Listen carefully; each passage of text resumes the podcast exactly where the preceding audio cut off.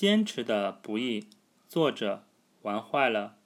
时间过得真快，不知不觉中，二零一九年的第一个月已经快要过完了。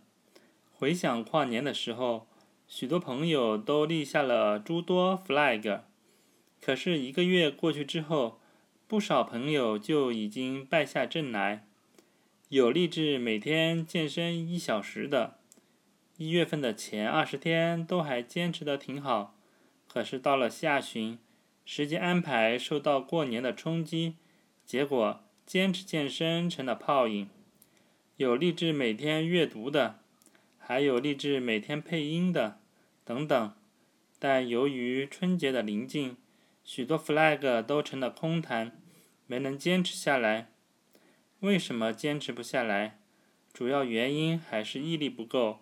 生活中确实有许多杂事，非常消耗时间和精力。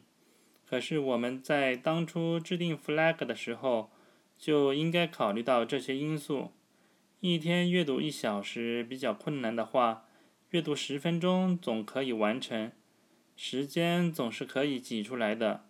很多时候，我们总是为自己的失败寻找过多的理由。